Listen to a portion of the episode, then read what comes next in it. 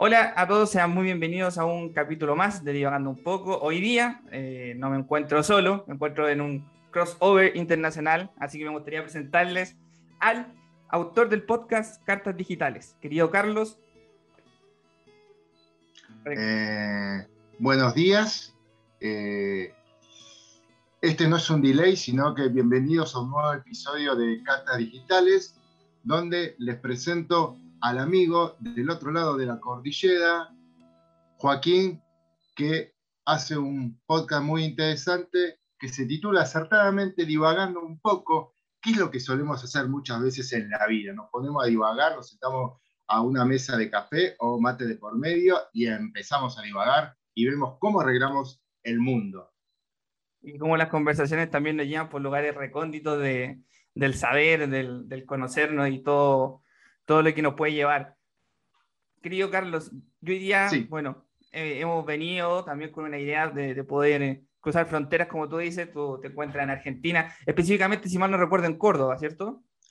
En la provincia de Córdoba, la tierra del Fernet con Coca-Cola. Mira, no he tenido el agrado de probar Fernet, yo creo que una, esas cosas, siempre he escuchado que, el Fernet es un, brebaje muy, muy cotizado, al menos en Argentina. No he tenido el privilegio, pero espero hacerlo pero te recomiendo que lo mezcles con Coca-Cola, no lo tomes solo. ¿Es malísimo solo? Eh, sí, no es aconsejable. Oye, queridísimo Carlos, bueno, hoy día nos sentamos aquí, tú allá en Argentina, yo acá en Chile, a mis queridos auditores que, me pueden estar escuchando y viendo este podcast, porque, eh, bueno, queremos conversar de nuestros países, de conocernos, de, de saber qué nos une, qué nos divide muchas veces, tenemos dos hitos importantes que nos dividen, al menos futbolísticamente hablando, pero también tenemos otras cosas que nos unen. Entonces, para, para arrancar esta conversación, me gustaría que eh, echáramos fuego. ¿Qué rescatarías de, de, tu país? Y de tu país hablo del mío, tanto como el tuyo. Así que podríamos partir conversando de, nuestra, de nuestros queridos países. Eh, mira, es curioso, pero viste, digamos, vamos a aclararle a la audiencia que, bueno, yo al menos en mi caso no soy un sociólogo un estudioso de las sociedades, ni de la mía, ni de la de Chile, ni de otro lado. Pero cuando vos me planteaste me planteas este tema ahora, eh, recuerdo la situación que yo durante siete años, entre el 2004 y el 2011, viví en España. Y entonces un poco, viste, eh, esa experiencia de salir de tu pequeña aldea y encontrarte con otra realidad aunque es el mismo idioma, eh, hay distintas expresiones, eh, qué sé yo, acá le decimos, eh, ¿cómo, decirlo? allá en España dicen, coge esto, coge a ello, y en, mi país, en Argentina, tiene una fuerte connotación sexual, tipo, y me ocurre a veces que, bueno, después de siete años de, decirlo habitualmente y que me lo digan, es decir, coger la, mesa de este lado, eh, a mí se me volvió habitual y alguna que otra vez se me escapa y me hace chiste más. Recuerdo una vez que dije, bueno, mm, me tengo que dar prisa si no, eh, no cojo el avión. La persona argentina que me escuchó se me quedó mirando como diciendo así, un poco complicado, pero bueno, eh, más allá de esta larga introducción, es como que en verdad después con lo que te quedas es con, las personas. Igual a España, estando en España, eh, el español muchas veces se avergüenza y hay muchas cosas que no le gustan del ser español y, se compara con otros, con otros países.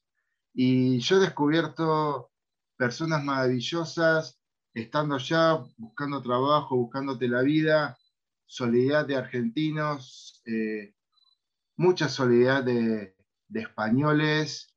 Eh, el español no es alguien que tenga por tradición eh, invitarte a su casa, por el hecho de evitarse la complicación de poner la casa a la mesa, pero hubo gente que me terminó invitando acá los argentinos tenemos, si vos vinieras a mi casa, eh, yo te recibí en la puerta y lo primero que haría es hacerte un tour por mi casa. este es mi cuarto, este es el baño, este es el cuarto de la chica, este es mi escritorio, eh, esta es la pileta que hace poco hicimos. Y yo un par de veces lo hice en los pisos que alquilaba eh, en España, alquilé dos. Yo vivía en la ciudad de Logroño, en La Rioja, al norte, cerca del País Vasco. Y los españoles, uno me acuerdo que me hizo el comentario, ah, esto es las cosas de los latinoamericanos de mostrar su casa. Vos tal vez vas a la casa de un español y no pasás del living. Y por ejemplo, viviendo allá aprendí que para el francés es como eh, una obligación, una vez trabada una relación de amistad o de trabajo, invitarte a cenar a su casa. No sé cómo es en Chile si evitamos juntarnos en casa o lo primero que haces es, bueno, vengamos, eh, vengan a mi casa. Acá, eh, vengan. vengan a mi casa. Sí, que, loco, bueno, yo no he tenido ese, ese, ese privilegio de, de, vivir, o bueno, he viajado un poco, he viajado a Argentina, estuve eh, hace como dos años, visité, fui a, Buenos Aires, pude conocer un poquito más o menos cómo está tangente, estuve en Brasil, en una JMJ, pero como tú bien dices, el, el tema latinoamericano yo creo que, que, es, muy, es muy potente, se lo llama a una parte más regional, y, y si lo, lo, geolocalizamos, el chileno también tiende mucho a lo que, a lo que tú dices, de ser este, este eh, garante muy amable de, de ir de, decir, oye, bueno, conoce mi casa, conoce mi familia, conoce mis hijos en este caso, y muestra y es muy afable en ese sentido, que muchas veces el europeo, por lo que me han contado, y también he, conocido eh, europeos de paso en Chile, son, son muy ariscos y se impresionan el, el hecho de, de que eh, como chilenos somos tan, eh, en, tan afables, de hecho hay una canción típica de, de un grupo folclórico que dice, y verás cómo quieren en Chile al amigo cuando es forastero, eh, se trasciende mucho en, en, en, esa, en esa idiosincrasia de, de poder establecer eh, relaciones internacionales.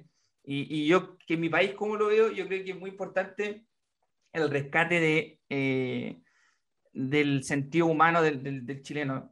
muchas veces podemos estar los 365 días del año matándonos.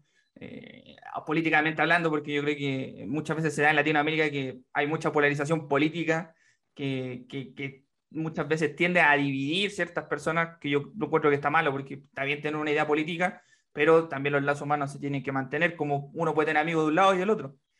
Pero hay una fecha que yo creo que es muy importante, y de hecho, este, justo este fin de semana vamos a estar celebrando eh, nuestra independencia, eh, el 18 de septiembre, justo estamos en, en, fiestas patrias, y, y, eso yo creo que es algo propio de, de, de, de mi país que, que resalta mucho, a pesar de las diferencias, tener fechas especiales como esta, en donde cada uno se reúne con la familia, como estamos hablando, y también vive este, este 18 tan especial porque anteriormente, años eh, pasados antes de la pandemia, eh, solíamos ir a fondas, que son como eh, fiestas típicas de Chile, eh, o las más conocidas como las ramadas, y ahí se juntaban, se hacía amistad, se, se compartía, que es un poco también lo que la pandemia ha ido alejando, y me imagino que también en Argentina esto de, del separarse de la vida social que comúnmente uno puede tener en tiempos no COVID, que, que, ha ido también un poco cambiando esto de la idiosincrasia del chileno y también de, de Sudamérica. Pero yo creo que eso, eso es lo importante, el, el valor humano, a pesar también de que eh,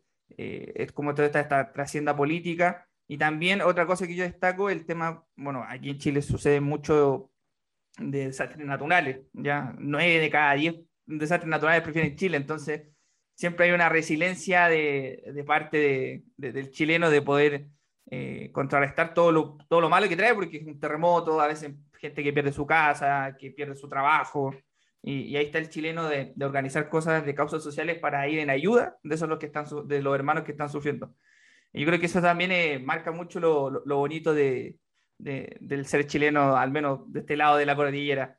Carlos, me gustaría preguntarte, ¿qué se siente? Yo creo que también te lo pensaste antes de este podcast, que el Papa sea argentino. Yo creo que algo que a mí, de la vez que fui a, Buenos Aires, eh, fue un congreso de cuatro días, estuve ahí, pude recorrer y, y, vi que hay muchas referencias en las calles, cerca de los teatros de, de, del obelisco también me, me, gustó mucho que había una placa conmemorativa del Papa Francisco. ¿Qué se siente uh -huh. que, el, que el representante, el vicario de Cristo en la tierra sea argentino? Eh, bueno, creo que completamos el, el póker, porque te, en teoría tenemos al mejor jugador del mundo, tenemos una reina en Holanda y tenemos al Papa, ¿viste? ¿Qué, más podemos pedir? Mm, no, sinceramente que yo, sí, fue una alegría, eh, no te lo esperás, eh, pero bueno, yo tengo 54 años y mi papa es Juan Pablo II, o sea, un Juan Pablo II. Eh, ¿Por qué? Porque cuando lo eligieron yo tenía, lo eligieron en el 1978, ¿no? Sí, yo tenía 11 años. Cuando falleció en el 2005, yo estaba casado y con dos hijas. O sea, como digamos, mi, mi papa es eh, mm, Juan Pablo II, genial, que yo, porque atravesó casi todo, bueno, toda mi vida, infancia, adolescencia, entrar a la adultez, eh, paternidad, casarse antes, etc. Pero que sea argentino, eh, le reconoces algunos tips, cosas argentinas, Mm, mm, recursos a la hora de hablar, pero esto que señalas del Papa, hablando de cómo, cómo es el pueblo argentino, cómo es el pueblo chileno, en el fondo es una persona. Y lo que pretendes es que, bueno, en este caso sea un buen papa que está eh, revolucionando o haciendo cambios que la iglesia si necesitaba eso de machacar todo el tiempo con que sea una iglesia en salida, que sin olvidar lo doctrinario, porque es un papa que respeta la doctrina, etcétera, pero viste, digamos, no nos quedemos en eso, sino, viste, vamos a juntar eh, polvo y, polillas, pero en el fondo, de vuelta, vuelvo a mi experiencia de haber sido inmigrante y vivir afuera en el fondo somos personas con, características. Y voy al caso, yo fui a España, llegué a Logroño, yo ahí trabajé cuatro años en mudanza y dos años en una fábrica armando los pedidos para los supermercados. Dos años turno noche. Armando los pedidos con cajitas, las de chorizo y las de tortilla y no, y no, y no sé qué. Eh, y fui obviamente a apuntarme, allá en España los periodistas están asociados en casa, ¿no? Como colegiados. Y me fui a apuntar a la bolsa de trabajo y me ofrecieron trabajo. Por una cuestión tipo de que tenía que cotizar, cuestiones personales, familiares, era un trabajo de cuatro meses, yo ya estaba trabajando en mudanzas y tipo hice números fríos, tac, y eso era por cuatro meses, me permitía hacer muchas relaciones, pero bueno, yo tenía que mirar a largo plazo. Había emigrado con dos hijas pequeñas, ¿viste? no estaba para perseguir el sueño de periodista. Y les dije que no, uh, qué pena, que yo. Y lo más curioso es que tiempo después me siguieron mandando posibilidades laborales, tipo, che, Carlos, mira, eh, el martes andaba esta persona, bueno, salgo de trabajar, eh, que están buscando a alguien, qué sé yo. Sentí una solidaridad que tal vez al volver a mi país, en algunos casos no la sentí.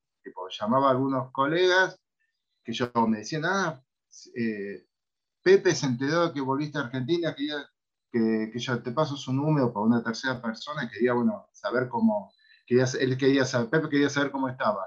Lo llamo a Pepe y Pepe lo primero que me dice es, mira, de la boda no hablemos.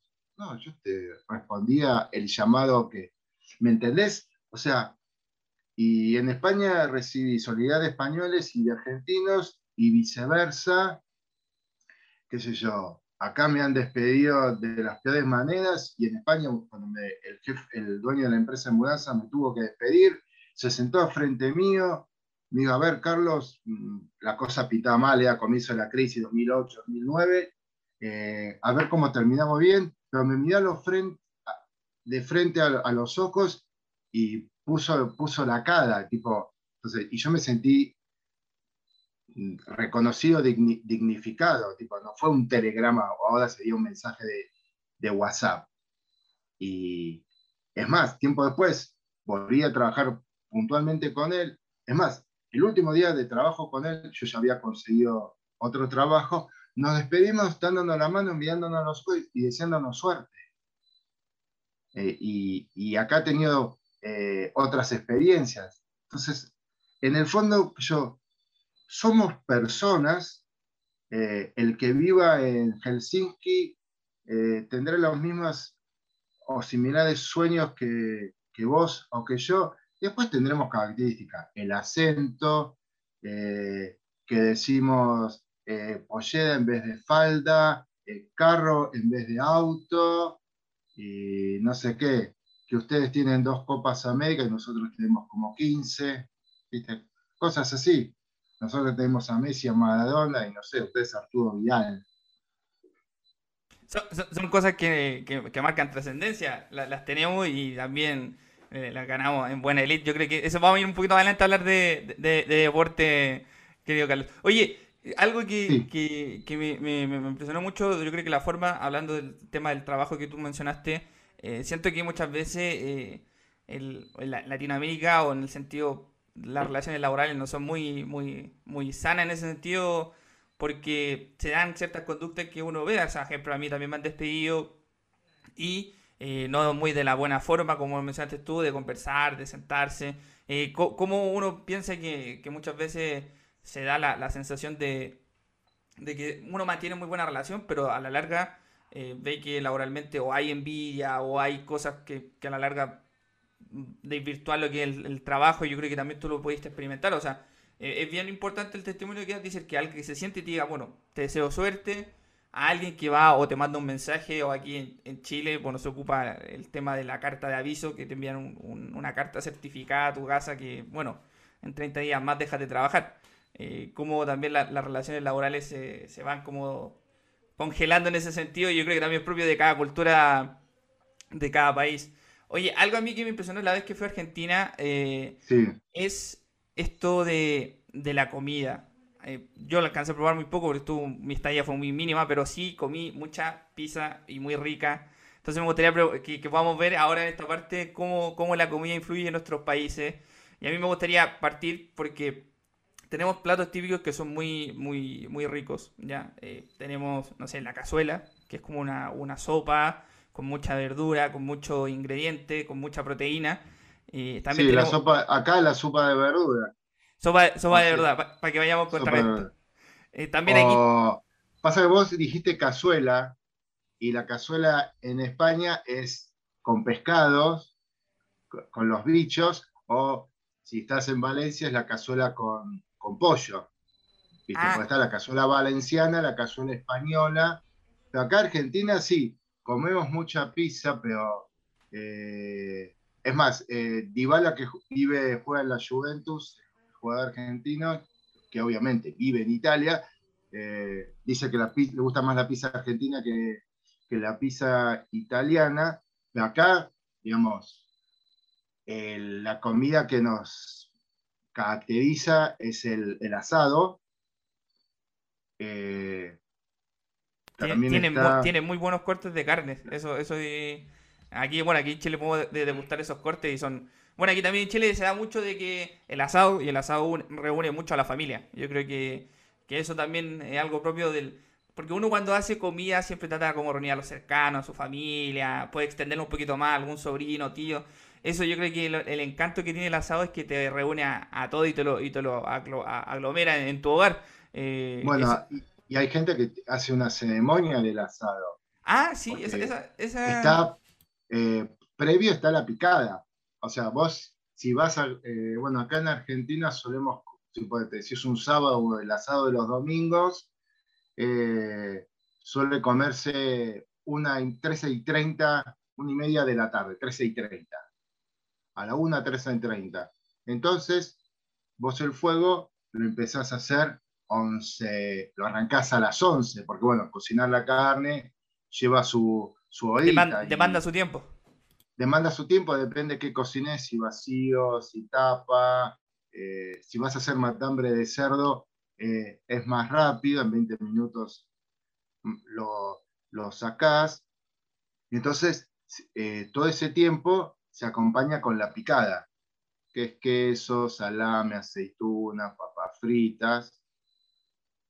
Eh, algunos lo acompañan con cerveza porque después la bebida que acompaña el asado es el vino.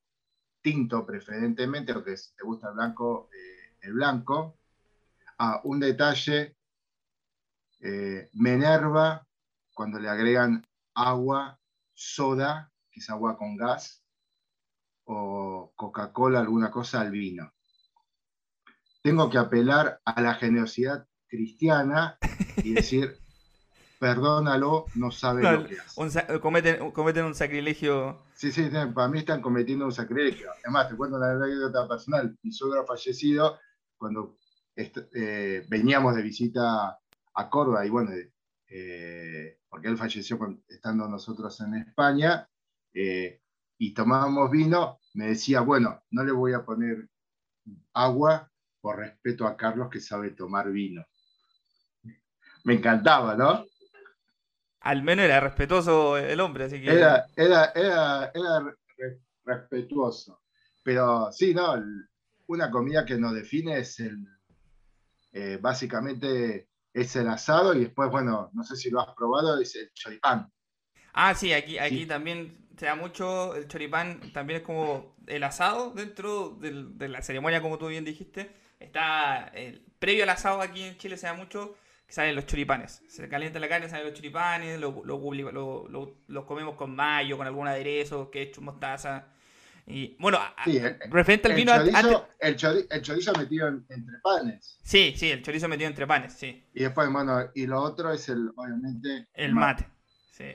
Oye, Carlos, aquí comentarte que, eh, como tú mencionaste de la anécdota del vino que, que, que hacía tu suegra, aquí se, se, combina mucho, no el vino de buena calidad, sino que un vino de mediana calidad, que una, es un trago típico, el jote, que es vino tinto, eh, como dije, no de gran calidad, sino que un vino de medio, eh, y se, se, mezcla con Coca-Cola, que podría ser como homologándolo el Fernet argentino, aquí el, el Jote sería como el, el Fernet chileno de, de, esta, de este brebaje tan, tan típico de, de nuestro país. Bueno, en la próxima reunión me voy a lucir y voy a decir, me voy a preparar un jote. Sí, un jote. Un jote. que, también, que, también tiene doble, doble significancia, porque el jote aquí. ¿Qué usan? El, ¿Qué usan? El vino, usan el vino de, digamos, del año, el que viene como en pack de Tetrabric. Sí, sí, en ese en cartón. En cartón. En cartón, sí. Sí, es el más badatelli. Sí, sí, sí. Eh, sí, a ese tal vez sí conviene que le, eches algo. Sí, no, porque uno del año, una reserva, no, es para, para colgarlo en la plaza pública, se hace ese sacrilegio porque también hay muy buenos vinos. Pero ustedes, ustedes están muy cerca de, Mendoza, que es nuestra provincia vitivinícola por excelencia. Sí. O sea que en Chile debe haber muy buenos vinos argentinos. Sí, bueno, Argentina, muy, bueno, muy buenos vinos. Y también eh, nosotros tenemos hacia el sur, Talca, eh, también cerca de la quinta región, muy buenos viñedos que, que también de exportación. Ejemplo, uno típico que eh, auspicia, al, no sé si al Manchester, al Manchester United, el Casillero del Diablo, que, que, es un vino de exportación muy bueno. Sí, porque en general yo viví en, en La Rioja, eh, que es la zona de, de vinos en, en, España, y ahí aprendí, tipo, bueno, eh, los españoles tienen muy buenos vinos. Un crianza que es el vino clase de media, de media calidad y una calidad, o puedes comprar cualquier vino, cualquier crianza, sea la bodega que sea, y va a tener una, calidad promedio eh, eh, muy buena, pero ahí me, decían, un buen vino lo puedes hacer en cualquier lado, hoy en día. así que vinos chilenos debe haber muy buenos. Una curiosidad que, con que el sábado es el día de la independencia de Chile. ¿Se acuerdan del general San Martín o le dan todos los méritos a Mr. O'Higgins? No, no, sí, somos, somos bien respetuosos en ese sentido. San Martín igual le influyó mucho en el proceso de independencia de Chile eh, y, fue el gran articulador después con la distinta independencia de los distintos países de Latinoamérica. Sí, se recuerda mucho, sobre todo el abrazo de Maipú. Eh, bueno, no sé si tú sabes que acá en Chile, en bueno, conmemoración de ese abrazo, de haber ganado la batalla, eh, se, erige o se construye un templo en, la comuna de Maipú, ¿ya? Eh, en honor a también a, los próceres de la patria que dieron su vida por esta, por esta conquista. Sí, tenemos calles que mencionan al general San Martín, o sea, se da, se da mucho obviamente yo creo que, que en tema histórico, eh, bueno, se celebra la independencia en sí porque el 18 de septiembre se, se juntó la primera Junta Nacional de Gobierno, ¿ya? En sí nuestra independencia está el 12 de febrero, ¿ya? El 12 de febrero donde se, somos realmente independientes, pero por temas propios de que se inició el proceso histórico, se da esta data del 18 de septiembre. Y también la, la, las batallas que eh, Argentina, también con el general San Martín, como tú bien mencionas, eh, apoyó mucho. Eh, trasciende también como un prócer de la, de la patria. De hecho, hay en distintos lugares. Yo he ido a Concepción, que es una región, es, un, es una capital de, del Biobío. Y ahí hay iglesias también que tienen mucho de esto de, recordar el, la iglesia del Sagrario está la Catedral de Concepción, la del Sagrario, tiene una mención muy bonita a San Martín, que, que, también como prócer ayudó. Yo creo que también en ese entonces se da mucho la colaboración de, entre países y, ver cómo se, forjó eh, esta independencia. Es un hito de, estar siempre muy contento y también una forma de que nos une Argentina y Chile. Sí, no, además es curioso, lo del 12 de febrero y el 18 de septiembre eh, de ustedes es como nuestro 25 de mayo, que es la celebración de que elegimos la primera junta de gobierno patrio, pero nuestra fecha de la independencia es el, 9 de julio. Es curioso, tipo la, eh, los padecidos. Sí, sí acá sí, eh, San Martín, en, todo, en cualquier plaza de cualquier pueblo, hay un, viste, está la Plaza San Martín. Y es más, acá en Córdoba, una de las avenidas principales se llama Maipú. Y es más, la continuación tiene dos nombres, la misma avenida, Chacabuco, y la otra es, eh, es Maipú. Nada, y además que mencionás lo de San Martín, da, porque si San Martín, como se, ve desde, aquí, o lo veo yo, si San Martín hubiese tenido sueños de emperador, nosotros seríamos compatriotas. Oye, sí, sí, si hubiese tenido, ¿verdad? Esos sueños de... Porque si no, que me perdonen los historiadores, no sé si llegó a tener el título de protector de, de Chile, llegó a tener como un cargo eso tendría que averiguarlo. Yo al menos lo. Yo, yo lo, tengo, lo tengo entendido como el que ayudó también a forjar la independencia de muchos países y uno de esos fue, fue Chile. Sí, sí, no sé si tendrá un título honorífico, tendría, pero también sería merecido. Chile y el, el otro más, igual después eh, si lo preguntamos a San Google o, o, alguno que deje el comentario, no, sí, eh, tuvo tal cargo, sí, también después lo hizo con, con Perú. Y, y tal vez esa podría ser como una enseñanza, ¿no? Alguien que tuvo, eh, y no sé cuándo ha influido en nuestra forma de ser, tanto de los chilenos como de los argentinos, alguien tuvo al alcance la tentación fuerte del poder eh, y supo dar un paso al costado. O sea, realmente visión de estadista, que vos antes mencionabas la polarización, que la estamos perdiendo. Cada vez eh, todos defendemos nuestra, ¿viste? nuestra quintita. Y vos decías lo de la polarización, lo ves en Estados Unidos, lo ves en distintos lugares, y yendo, bueno, eh, a la iglesia y, bueno, hilándolo tal vez forzadamente con San Martín, dentro de la iglesia, las parroquias, también está esa cosita de la quinta, ¿viste? Yo soy el coordinador de la catequesis de adultos. Yo dirijo el codo de la misa de once. Entonces, tengo, no sé por qué, unas diferencias insalvables con los del codo de la misa de las 7 o las 8 de la noche. Estamos divagando básicamente. ¿Te das cuenta que tengo una facilidad para divagarme total? Totalmente. Eh, de repente ese último punto yo creo que, que sí sea, bueno, yo creo en todo ámbito de, de, que lleve el poder eh, hay una forma de, de, querer enraizarse con ese poder eh, y sobre todo en la polarización que, hay, que existe mucho en nuestros países, eh, da para, para, entender, oye, pero hay que, hay que bajar de las revoluciones, al fin y al cabo, queramos o no, la democracia hay que cuidarla de alguna manera, porque si no, si es democracia, ¿qué es lo que es? una dictadura y mucho Latinoamérica vivió procesos horrendos de dictadura.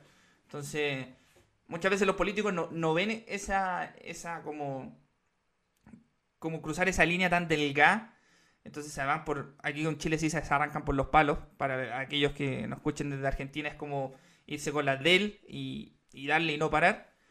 Eh, entonces se dan, y mira, referente a esto de la fecha, coincidentemente, eh, días anteriores, el 11 de septiembre, que septiembre aquí en Chile es un, mes muy cargado de historia, se, ocurre el tema del golpe de Estado. Entonces, tú ves que en septiembre trasciende, al menos en Chile, trasciende mucha historia política, mucha historia social, mucha, mucho de todo un poco. Eh, y eso también eh, hace que, que, también sea un país que de las catástrofes, porque eso fue realmente una catástrofe humanitaria, salga más fuerte que nunca, pero las nuevas generaciones como que de mi, de mi edad no valoramos eso, de que el tema de la polarización llevó al país a un despeñadero que nos salió y estuvo mucho tiempo en dictadura. Y, como a la par se vivió también en Brasil, en Argentina, en Uruguay. O sea, hay una época en, que nos une a todo el continente en donde estuvimos marcados por ese, por ese estilo de, gobierno que claramente a esta altura nadie quiere la década del 70, sí, acá en la fecha del último golpe militar en Argentina, que tenemos como eh, siete, si no me, equivoco, arrancando en, el, 1930, fue el 24 eh, de marzo. Y sí, acá en Argentina ya contamos dos generaciones, tal vez hay un... Eh, la democracia la recuperamos en 1983 entonces ya hay dos generaciones, un padre de 38 o 34 años, que él como sus hijos no saben vivir en otra cosa que no sea democracia. Cosa que no es, no es mi caso. Eh, yo viví la eh, parte de mi infancia en dictadura, hice toda la secundaria eh, bajo gobierno militar y tal vez ahora se los contás a las generaciones más jóvenes y parece que le estás contando una película de ciencia ficción si le decís que nos hacían el corte obligatorio de la corte americana, bien cortito, tipo militar, y nos hacían pagar al lado del pupitre, del escritorio de cada alumno, y venía el preceptor con un peine y te lo pasaba por el pelo. Para calibrar si realmente lo tenías corto como era. Y yo me acuerdo que estaba en quinto, cuarto, quinto año. Acá, el acá la primaria son siete años y depende, en ese momento de la secundaria era cuatro o cinco años. Estaba en quinto año me empezaba a dejar las patillas. Además, en esa época, que es un tema que podemos tocar, los gustos musicales, estaba enamoradísimo de Elvis Presley escuchaba su disco, veía sus películas, todo, algunos unas basofias tipo vergonzosas. Basofia quiere decir algo feo, malas, y me, dejaba las patillas. Y me acuerdo que una vez subiendo a las escaleras, me cruzo con el jefe de preceptores, Terzano, si no me equivoco, era el, apellido, eh, Petizón Barrigón, me dice, Rodríguez Siga, esas patillas no son de un alumno respetuoso, correcto, viste, de buenas notas. Digo, tengo promedio de 10 en historia, jefe, viste, como siendo... Deja, de joder. Deja de joder, exactamente, sería eso. Pero vos le contás eso a los jóvenes ahora, y si, ¿cómo? Sí, totalmente, viste. Le flashea más que saber que no había televisión las 24 horas del día, viste, como ahora lo tienen. Sí, yo, soy de la época de aquí en Chile post dictadura. Yo nací eh, justo cuando Chile ya había recuperado la democracia y estaba emergiendo como un país. Eh, eh, ¿Chile la recupera en el 85 o 87? No, el, el 89 hay un plebiscito y ahí se, se empieza a. Sí, el, el, plebiscito del 89, el sí y el no, si es que Pinochet se queda o se va, y ya después empieza el, bueno, se, el plebiscito lo pierde Pinochet, viene se llaman elecciones generales y se convoca por un periodo de cuatro años, que va del 90 al 94 el presidente Elwin, y ahí... Ah, me acuerdo que porque en el 88 Amnesty International, haciendo, conmemorando los 40 años de Declaración de Derechos Humanos, hace una gira, quedan Bruce Springsteen, Sting, Yusundur, Pete Gabriel, el cantante de, primer cantante de Genesis, y Tracy Chapman. Y la idea, tocan en, en Buenos Aires, en Estadio River Plate. La única vez que pude ver en vivo a mi amadísimo eh, Bruce Springsteen. Y la idea era tocar en Chile, pero como estaba todavía el gobierno de, 88. de Pinochet, 88, Sí, el eh, plebiscito del se, hizo 88. se hizo un concierto en, en Mendoza. Sí. Ahora sí, regulando fe de ratas, el 88 me pasé en un año. Y ahí empieza todo el proceso. Se escoge presidente, que dura un, un periodo corto, y después de elecciones generales, se abre el parlamento y ahí vuelve la democracia al, al- al país. Sí, eh, se da mucho que en ese entonces, me imagino que también tú lo viste, yo no lo vi porque yo, como te dije, nací post, eh, post dictadura, 95, ya un país en democracia, eh, pero sí que he sabido que lo, habían prescripciones culturales propias de cada dictadura que, ejemplo, aquí se, se prescribió mucha, mucha música, como, y se da también, si lo podemos llevar, por ejemplo, homologando a la dictadura cubana, música que es contrarrevolucionaria al, al, al, al gobierno de turno. Y, Ah. y ese, por ejemplo, hay un caso histórico que se prescribió Queen, ya que Queen estaba haciendo una gira, no sé si es propio de la mitología urbana, si se puede decir, estaba haciendo una gira y que quería pasar justo en Chile, pero el- el- la dictadura el- el- el de, de Pinochet dijo, bueno, que porque ser una considerada una música afeminada, no se le dio la entrada a Queen a Chile, así que Bueno, pasa que Queen vino a Sudamérica en 1981, vino a Argentina, tocó en Brasil, acá tocó en plena dictadura militar. Eh, bueno, todos saben que, bueno, eh, Freddie Mercury era homosexual. Es más, eh, acá cuando fue la guerra de Malvinas se prohibió toda la música en inglés, un año después, ¿no? Queen viene en el marzo del 81, un año después de la guerra de Malvinas, y no sonaba un solo tema en inglés en ninguna radio. Fue como el resurgimiento del rock, en nuestro rock nacional.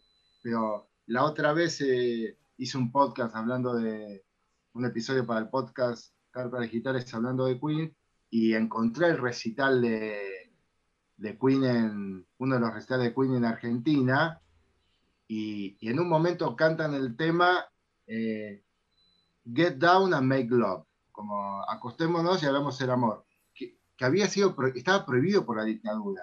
Es más, eh, no creo si las ediciones en ese, de ese momento o el título había sido cambiado y Queen lo, eh, lo canta en vivo. Además, hay un momento del recital que sale Freddie Mercury con unos shortcitos de, unos shorts de eh, pantalones cortos de cuero ajustado, torso desnudo, descalzo, etcétera. Entonces yo veía, este tipo que tiempo después, bueno, reconoció su condición de, de homosexual, está cantando así, además con la- el, el pantalón corto era de cuero, que bueno, que eh, para los homosexuales, estoy hablando tipo sin conocimiento pleno, tenía como una significancia especial.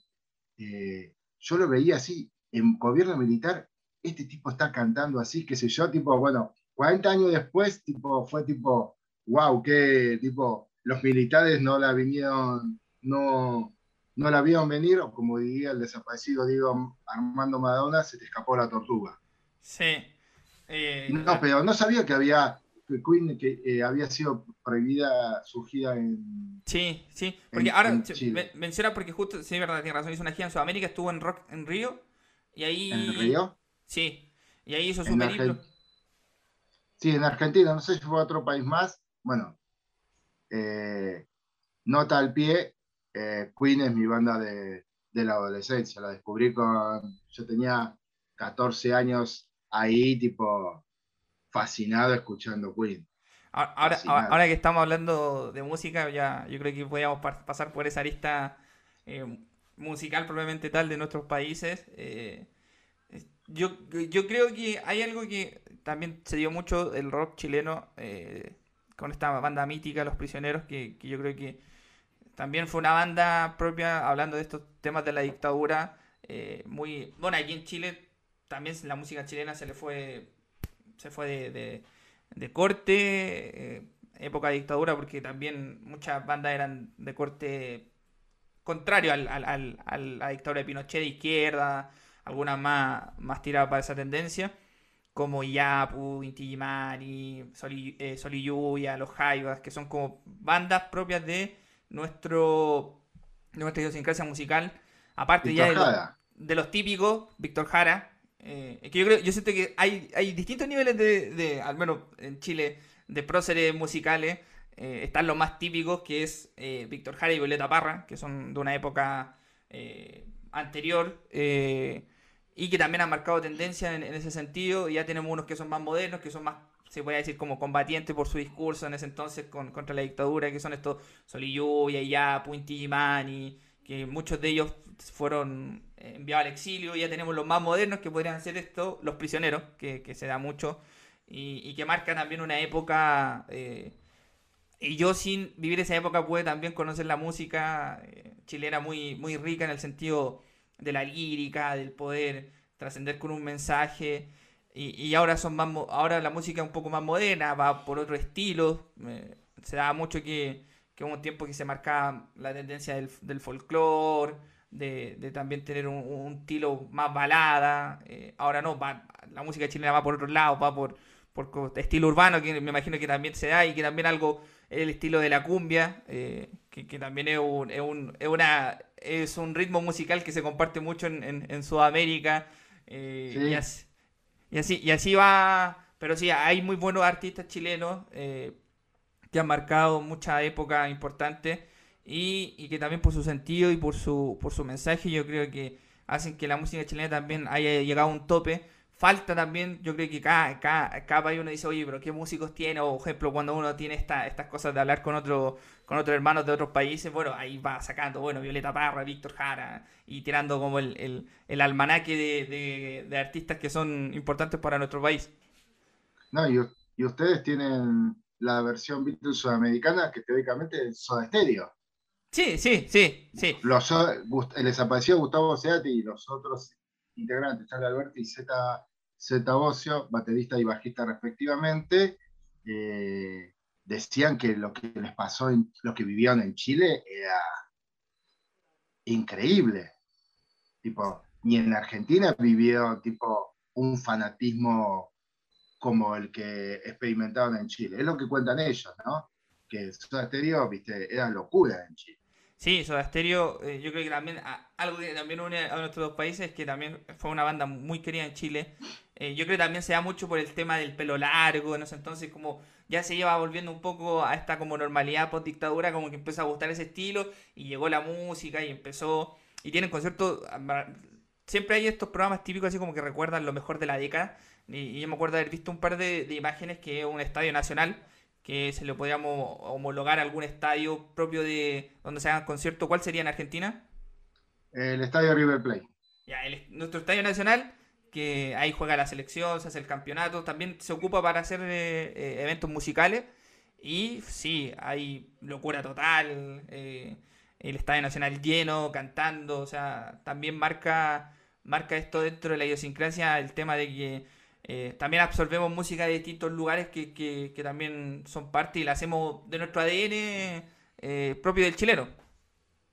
Sí, totalmente. Además, hay que reconocer que Chile tiene, bueno, Soda Stereo tenía eh, muy buena música, no, pero me acordaba, te escuchaba hablar, tal vez una diferencia musical, lo veo, se ve así desde acá, que nosotros en Argentina los grupos tenemos una gran influencia y devoción por el rock británico. Si me preguntabas a mí y te menciono mis bandas favoritas, la mayoría son británicas, Queen, Led Zeppelin, eh, Pink Floyd, los Beatles, Rolling Stone, le, le, le he cogido, le, he tomado cariño última, últimamente. Naturalmente me sale pensar así, hasta me parece más razonable que decir que tomarle, pero bueno, no importa. Eh, y en cambio, la visión que se tiene de Chile es que ustedes han tenido más inclinación por, por el pop. Por ejemplo, una cantante Cindy Lauper, eh, una, conocida una vez por Sudamérica, fue a Chile y después vino a Argentina. Y acá tocó en un estadio pequeño, si no me equivoco, Obra Sanitaria, un estadio cubierto para 5.000, 6.000 personas. Y en cambio en Chile creo que llenó el Estadio Nacional. O los New Kids on the Block o Backstreet Boy han tenido más éxito en Chile que en Argentina. Después, sí, el público argentino se fue como poperizando, vamos a decir de una manera, y las bandas pop eh, eh, entraron a tener más éxito. Pero como vos decías, no, en Argentina somos más rockeros, eh, resumamos los instrumentos, más de guitarras, y en Chile son, le gusta más el pop. Resumámoslo en un instrumento, más teclado. Más teclado, más... Más, más sintetizadores. Sí, más... Tal vez de ahí el... Beats y esas cosas. Claro, el, impacto que tuvo Soda Stereo, ¿viste? Banda pop. Eh, total, más allá de que tenían, eh, tienen, bueno, Soda Stereo tiene muy, muy buena música. Pero una curiosidad, si es un mito urbano, Víctor Jara fallece durante el golpe, ¿no? Es eh, asesinado ante el golpe, ¿correcto? Sí, sí, fallece durante el, golpe. Disclaimer, contar un poco este, esta breve historia. Lo, lo toman detenido. Él eh, era estudiante de la Universidad Tecnológica Metropolitana, que era como la Universidad Fiscal de ese entonces. Lo toman detenido, eh, lo llevan a un recinto eh, donde, bueno, de hecho lleva su nombre, el Estadio Víctor Jara. ¿ya? Es un, estadio chiquitito, y ahí lo llevan detenido y después lo llevan eh, cae detenido a un estadio más grande, si mal no recuerdo, que es el Estadio Nacional, que también se ocupó para, hacer tortura y matar.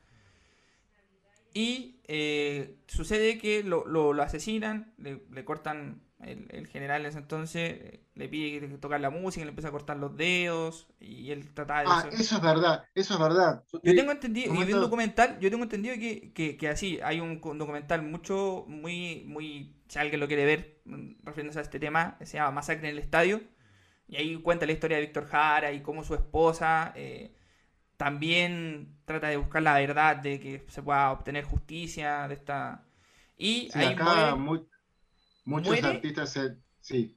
Muere y eh, lo trasladan al Instituto Médico Legal. Eh, eso también, bueno, otro disclaimer aquí cuando hay rutas patrimoniales. Hay un día que es el Día del Patrimonio Cultural, donde distintos edificios que tienen historia lo llevan y cuentan su historia y cuentan cómo, cómo trascendió en la época de Chile. Y el Instituto Médico Legal, que está como a dos cuadras de mi casa, yo una vez fui, y ahí contaban que eh, después de que a Víctor Jara lo encuentran un poco medio después de esos golpes, y después le dieron golpe, lo dejaron en el Instituto Médico Legal en una escalera de servicio y ahí lo encontraron los médicos y ahí vieron que era Víctor Jara. Y, sí, eh, eh así muy a, grosso modo y por, por encima, porque sí que la historia tiene más, más Sí, sí, sí, no, no. no te, hacía la consulta porque me quería sacar porque creí, en un momento eh, tenía entendido que era un poco, viste, como mito urbano. Viste, como si le preguntas a alguien cuando me acuerdo de Polis vino a la Argentina en la década, fines de los 70, tocó en este estadio Obras Sanitarias. Y 40 años después le preguntas y eh, parece que De Police hubiese tocado 10 veces en el estadio de River Plate, ¿viste? Porque persona con la que te encontraste decía, no, yo fui, yo fui, yo fui, tipo, no me dan los, no me dan los, los números. No, pero una última referencia a la dictadura, lo tonta, ridícula que termina siendo, acá se hizo una película eh, sobre el general San Martín una de las una tantas, una la protagonizada por Alfredo Alcón. Y, y, está la escena del abrazo entre O'Higgins y San Martín después de la batalla de Maipú, ¿no? El responsable de cultura o el censor de ese momento, ¿sabes qué se puso a contar de esa escena? La cantidad de banderas chilenas argentinas, para que no hubiese más banderas chilenas que argentinas. Mirá el nivel de pelotudismo, diría el eh, santo cura Brochedo, eh, se puede llegar, tipo, decís, eh, vos ves una película y esas cosas se te pasan, bueno, así se puso a contar, porque no podía ver, porque bueno, para que nos escuchen de ambos lados, en un momento con Chile, tuvimos una fricción muy fuerte, más estuvimos al, a un disparo de entrar en guerra. Por el canal de Beagle.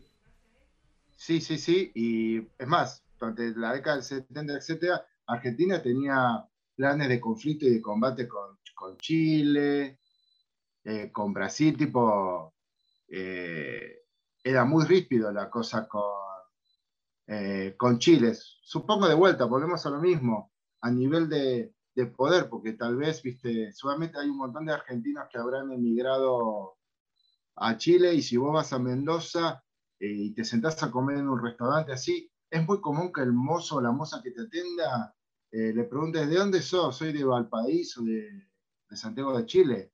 Es muy común, tipo, eso, a lo largo de toda la cordillera. Sí, sí.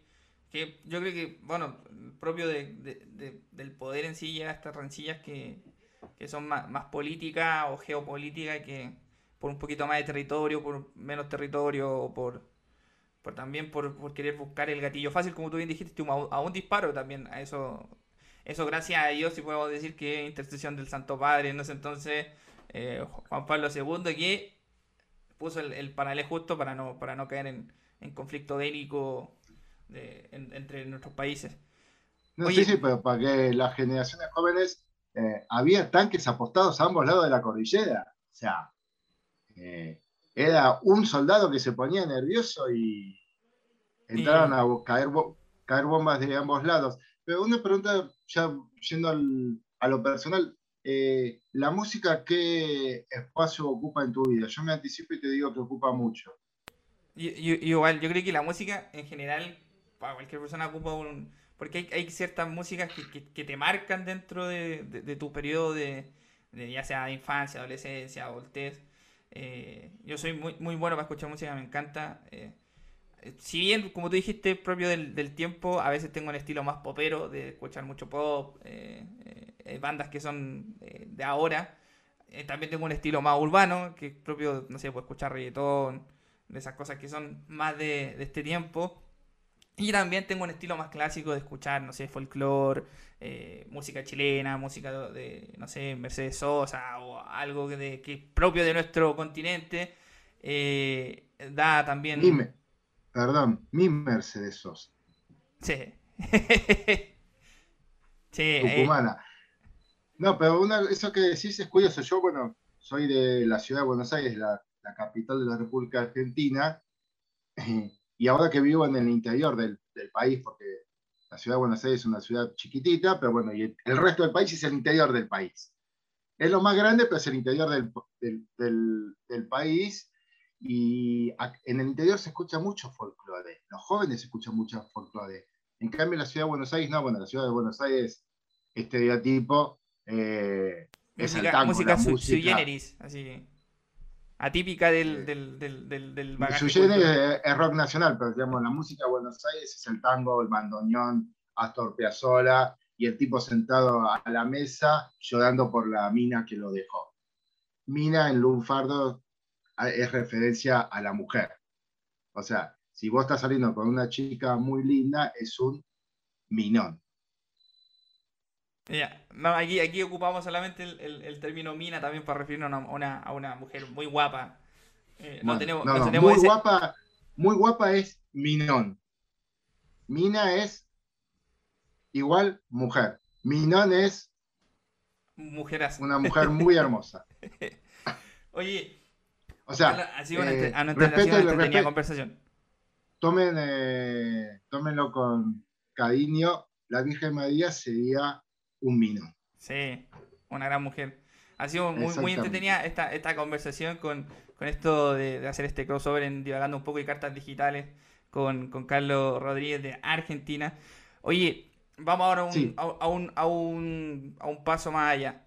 Eh, cómo vive el fútbol el argentino. Yo creo que, si bien tenemos deportes que son, son eh, eh, bueno, a veces mi esposa me reclama, oye, que parece que el único deporte que existe es el fútbol, pero es que el fútbol, yo creo que abarca todo, eh, al menos en Sudamérica, todo, toda la vivencia personal, ya sea del país, en este caso, o personal de uno como hincha de algún equipo popular, en este caso, yo soy hincha de Colo Colo, que es como el equipo más grande de aquí de, nuestro país, que ha sido el único que ha podido ganar la Copa Libertadores. Yo sé que en Argentina tienen un, bagaje de distintos equipos, Boca Juniors, River Plate, que han ganado muchas Copas Libertadores, pero digo por la trascendencia de él, de ser el único equipo chileno, yo creo que eso también, porque ninguno lo ha logrado. Eh, la U lo logró el 2011, ganando la Copa Sudamericana, que sería como esta Copa B de, Sudamérica, pero yo digo que más allá de el fútbol abarca lugares recónditos de cada sociedad por eso muchas veces se le mira con un poco de recelo y decir, oye, pero el fútbol, pero hay otros deportes, no sé, por ejemplo, ahora que pasamos por la fiebre de los Juegos Olímpicos, uno ve distintos bagajes culturales, pero el fútbol también sigue ocupando el sitial que, corresponde. Entonces, ¿cómo vivimos eh, este fútbol tan amado de nuestros países? El, bueno, en Argentina también el fútbol es el deporte por excelencia. Eh, pero es curioso, yo con el fútbol eh, viví todo un proceso, aclaraciones eh, desde primer grado que un compañero en el patio me preguntó si era de River y de Boca, yo dije de Boca. Eh, digamos, equipo donde jugó Diego Armando Maradona. y digamos, y fui muy futbolero. O sea, hasta que eh, me casé y me convertí en padre, pero me acuerdo una vez, en el 79, perdimos la final de la Copa Libertadores con el Olimpia de Paraguay, en cancha de Boca, y terminó el partido, eh, y yo, viste, era un alma en pena, pero la vida no tenía sentido para mí, un vacío existencial total, y me cruzo con mi viejo y me dice, ¿qué pasa, Carlos? Boca perdió la final. Y mi viejo me, dijo una frase premonitoria, Carlos, es solo fútbol. Pero yo después, tipo, eh, Boca jugaba un partido trascendente y me despertaba a la mañana pensando en eso, hasta que llegamos a la final de la Copa Libertadores con el Cruz Azul de México. Era, la final ese momento era partido de ida y vuelta, primer partido allá en la altura de México, el problema de oxígeno, bla, bla, bla. Y yo me senté a verlo. Y tenía ya, Guadalupe tenía creo que cuatro o cinco años y Lourdes, mi segunda hija, dos o tres. Entonces, bueno, Cecilia se lleva a las chicas para hacerlas dormir y yo toda partida como las nueve, nueve y pico de la noche acá, todo el ritual tipo en el living, salón de mi casa, el partido, bla, bla, bla viste, no existía nada más, tipo, era más importante que la misa de sábado de gloria, viste, a ese nivel. Y escucho, está por empezar el partido y escucho, Lourdes, vení para acá, que papá quiere ver el partido. ¿Viste? No, yo quiero ver Tarzán con papá. Y apareció una mocosa de dos o tres años con él VHS, porque en ese momento había VHS, no había las multiplataformas de ahora, yo quiero ver Tarzán con papá. Y yo me encontré ante un dilema existencial. La agarro a mi hijo y lo llevo a dormir, ¿viste, al cuarto, papá quiere el partido, soy el ogro de, de su cuento de terror, o veo el partido. Y razoné, juguemos en la altura. Puede ser que estemos 80 minutos sufriendo para que en los últimos 10 minutos los jugadores de Boca se queden sin aire, sin pierna, y el Cruz Azul, ¡pap! Nos la mande a guardar en el ángulo. Dije, vamos a ver Tarzán. Y me puse a ver Tarzán con mi hija Lourdes, que se quedó dormida. Terminó la película, agarré los últimos minutos y vi al Chelo Delgado con tres dedos marcar el gol de la victoria a Boca.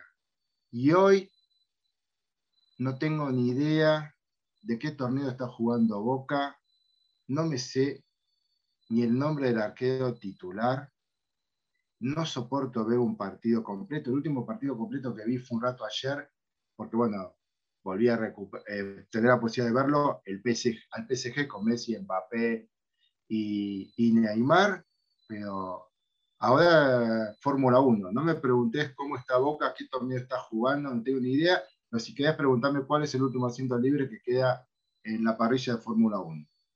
Antes que me lo preguntes, te respondo, es el de Alfa Romeo. es, que, es que yo creo que también, o sea, el fútbol da por tiempo, también tuvo una época muy futbolera, eh, el día del estadio y esas cosas. Pero igual uno cuando es más adulto se la toma con mesura, ve los partidos. Yo creo que lo que uno más sufre es con los. Yo, al menos en mi caso, yo sufro más con los partidos de la selección. Eso, eso a mí me hace, me hace como. Como que mi, colon se, se estabiliza y sufro harto por los partidos de la selección, pero... No, bueno, yo ni con, yo ni con, ni con la selección. Es más, una vez, hace poco, este, eliminatoria, creo que nos tocaba jugar con Venezuela y una de mis hijas estamos cenando, estamos viendo otra cosa, y dice, ah, está jugando Argentina. Ah, bien, vale. Y, o sea, el último partido completo que vi, que lo sufrí, fue la final de la Copa América, que le, ganamos a Brasil, pero... Ah, y final, sufrir, eh, la que perdimos en el 2014 con... No. La del Mundial tiene que ser. Sí, 2014, con, con, Alemania. Sí. No, esa fue bien, bien sufrida. Hasta yo que vi, a mí me dio me dije último que salga un, campeón mundial sudamericano, pero los bávaros. Pero digo, hace poco, hablando de esta pandemia, nos pudimos juntar con un grupo de matrimonios que tenemos en la parroquia. Eh, nos juntamos, digamos, 10, 18 eh, personas. Eh, quisimos ir a comer a un restaurante, pero ubicado a 18 personas en un restaurante acá en Córdoba. Ese viernes a la noche fue complicado. Terminamos en la casa de alguien que tenía, bueno, el lugar apropiado, bla, bla, bla y había dos amigos, hinchas de Belgrano, porque acá en Córdoba, dos equipos importantes, uno es Talleres y el otro es Belgrano, estaban en el celular viendo el partido. Yo digo, ¿con quién juega? Sea, y, y, tipos hasta de 50 y pico, hasta un poco más grandes que yo, con esa, ese vínculo con el fútbol de estar en una escena con el celular viendo el los últimos minutos de, de Belgrano, y yo les bromeo y dije, ¿con quién están jugando? encima están en la segunda o tercera división de, acá del fútbol argentino, con Almirante Brown me dicen, ah, yo pensé que estaban jugando con el PSG, no me dice que Carlitos, no nos gastes que le vamos a dar dislike a cartas digitales, así mal, mal, mal, mal, pero esa pasión, no tengo unas cuñadas que son de taller y te dicen, che, el martes eh, nos dejarán ir a la cancha, y yo tal vez me engancho un rato a ver el PSG porque está Messi, Neymar, es la novedad. Pero si no, no, no, no, no, mi, mi nivel de futboleo está pero menos 18. Eso sí, pero Fórmula 1 a, full total. Es más, ayer que lo recomiendo, vi el documental que está en Netflix sobre Michael Schumacher. Dicen que es muy bueno. Recomiendo verlo. Está muy bueno, es muy respetuoso, te cuenta antes de él, no sus años de gloria en Ferrari, sino como cómo empezó bien desde abajo, una familia mm, de escasos recursos y aparece hablando a la esposa, hablan los hijos, realmente muy, muy bien filmado.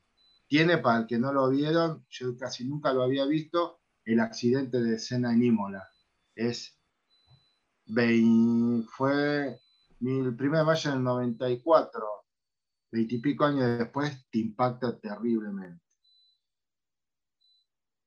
Bien, eh, querido Carlos, yo creo que ya ha sido un vasto tiempo de, conversar. ya divagamos, divagamos bastante. Sí, divagamos bastante. nos, fuimos por, nos, fuimos por, la, nos fuimos por la rama, dirían acá. Sí. No fue un capítulo muy extenso, pero también muy entretenido, así que agradecerte por, por el tiempo, por, también por conversar. Y si yo que también después repetir alguna parte 2 o otro tema que podamos hacer un crossover entre nuestros podcasts. ¿Dónde la gente te puede encontrar para escuchar eh, tu, tu, podcast?